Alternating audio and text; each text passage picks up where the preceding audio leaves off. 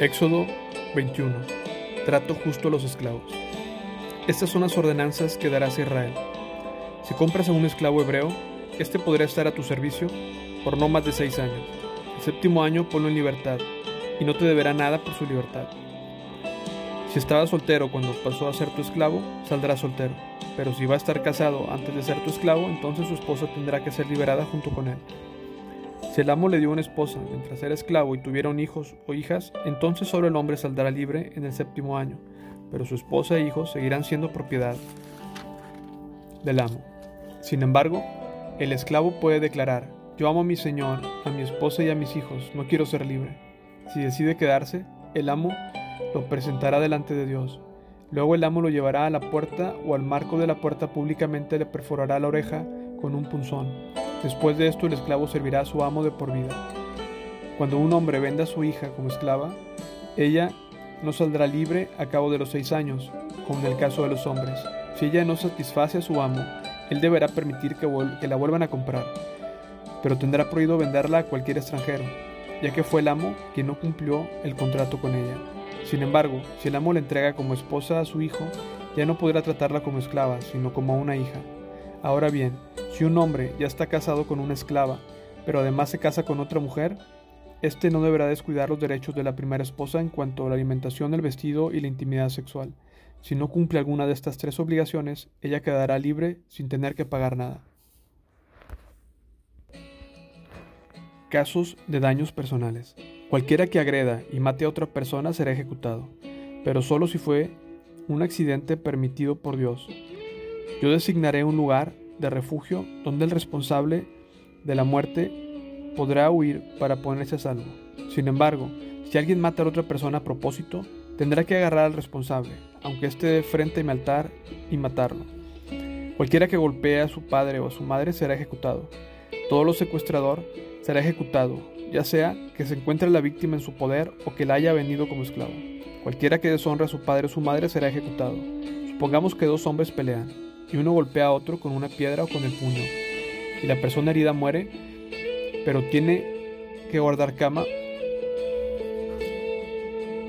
Si después de levantarse salir caminando de la casa, aunque fuera con muletas, entonces no se castigará al agresor pero estará obligado a compensar a su víctima por el trabajo perdido y pagar por la recuperación. Si un hombre golpea a su esclavo o esclava con un palo y debido a ello el esclavo muere, el amo tendrá que ser castigado. Pero si en uno o dos días el esclavo se recupera, el amo no recibirá ningún castigo porque el esclavo es de su propiedad. Supongamos que dos hombres pelean y durante la lucha golpean accidentalmente a una mujer embarazada y ella da a luz antes del término. Si ella no sufrió más heridas el hombre que golpeó a la mujer estará obligado a pagar la compensación que el esposo de la mujer exija y que los jueces aprueben. Pero si hay más lesiones, el castigo debe ser acorde a la gravedad del daño, vida por vida, ojo por ojo, diente por diente, mano por mano, pie por pie, quemadura por quemadura, herida por herida, moretón por moretón. Si un hombre golpea a su esclavo o su esclavo en el ojo, debido a ello lo deja ciego de ese ojo, tendrá que darle su libertad a modo de compensación por el ojo. Y si le rompe un diente a su esclavo, o esclava, tendrá que darle la libertad para compensarle el diente. Si un buey mata a cornadas a un hombre o una mujer, habrá que apedrear al buey y se prohíbe comer su carne. En ese caso, sin embargo, el dueño del buey no será responsable. Pero supongamos que el buey tenía fama de cornear y el dueño ha sido advertido, pero no lo mantenía bajo control. Si el buey posteriormente mata a alguien, habrá que apedrearlo y el dueño también tendrá que morir. Sin embargo, los familiares del muerto podrán aceptar un pago de modo a compensar por la pérdida de vida. El dueño del buey podrá salvar su vida pagando lo que se le exija. La misma ordenanza se aplica si el buey cornea a un muchacho o a una muchacha. Pero si el buey cornea a un esclavo, sea hombre o mujer, el dueño del animal pagará al dueño del esclavo 30 monedas de plata y el buey morirá apedrado. Supongamos que alguien cava o destapa un pozo y por no taparlo, un buey o un burro cae adentro. El dueño del pozo compensará de forma total al dueño del animal pero podrá quedarse con el animal muerto. Si el buey de una persona cornea un buey de otra y el animal herido muere, entonces los dueños tendrán que vender al buey vivo y repartir el dinero por partes iguales. También dividirán entre ellos el animal muerto. Sin embargo, si el buey tenía fama de cornear y su dueño no lo mantenía bajo control, el dueño tendrá que pagar una compensación total. El buey vivo por el buey muerto. pero podrá quedarse con el animal muerto.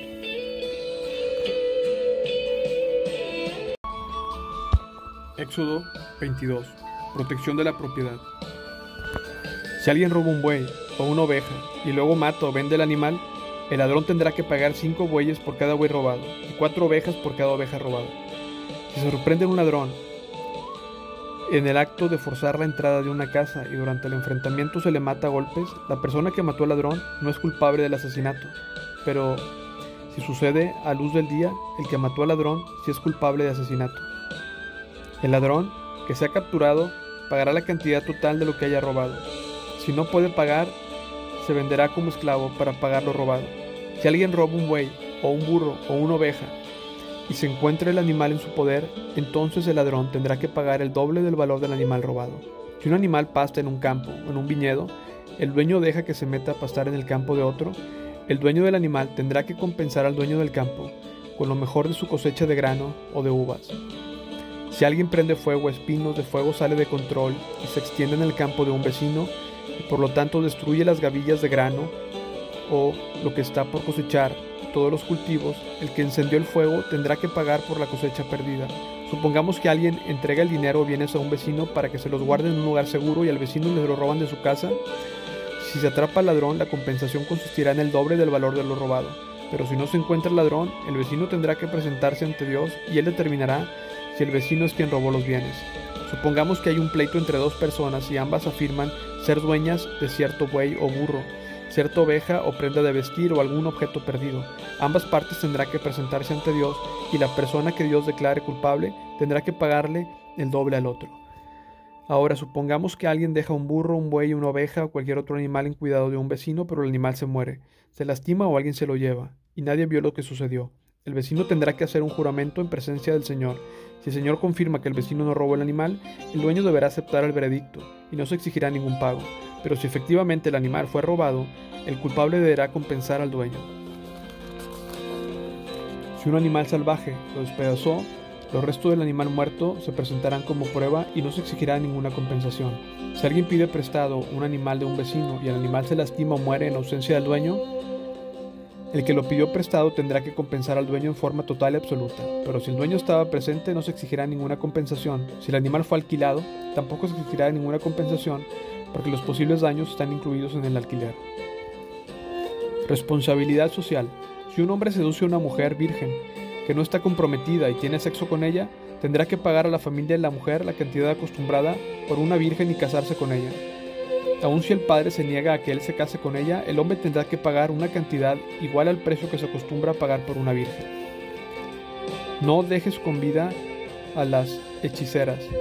Cualquiera que tenga relaciones sexuales con un animal será ejecutado. Cualquiera que ofrezca sacrificios a Dios que no sea el Señor, tendrá que ser destruido. No maltrates ni oprimas a los extranjeros. En ninguna forma. Recuerda que tú también fuiste extranjero en la tierra de Egipto.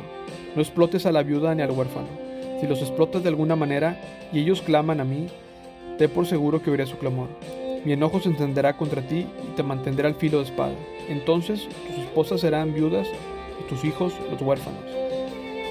Si prestas dinero a cualquiera de mi pueblo que pase necesidad, no les cobres interés como lo acostumbran hacer los prestamistas. Si tomas el abrigo de tu prójimo como garantía de préstamo, se lo devolverás antes de la puesta del sol. Puede ser que ese abrigo sea la única manta que tiene para abrigarse. ¿Cómo podrá dormir sin abrigo? Si no se lo devuelves y tu prójimo clama a mí por ayuda, yo iré, porque yo soy misericordioso. No deshonres a Dios ni insultes a ninguno de sus gobernantes.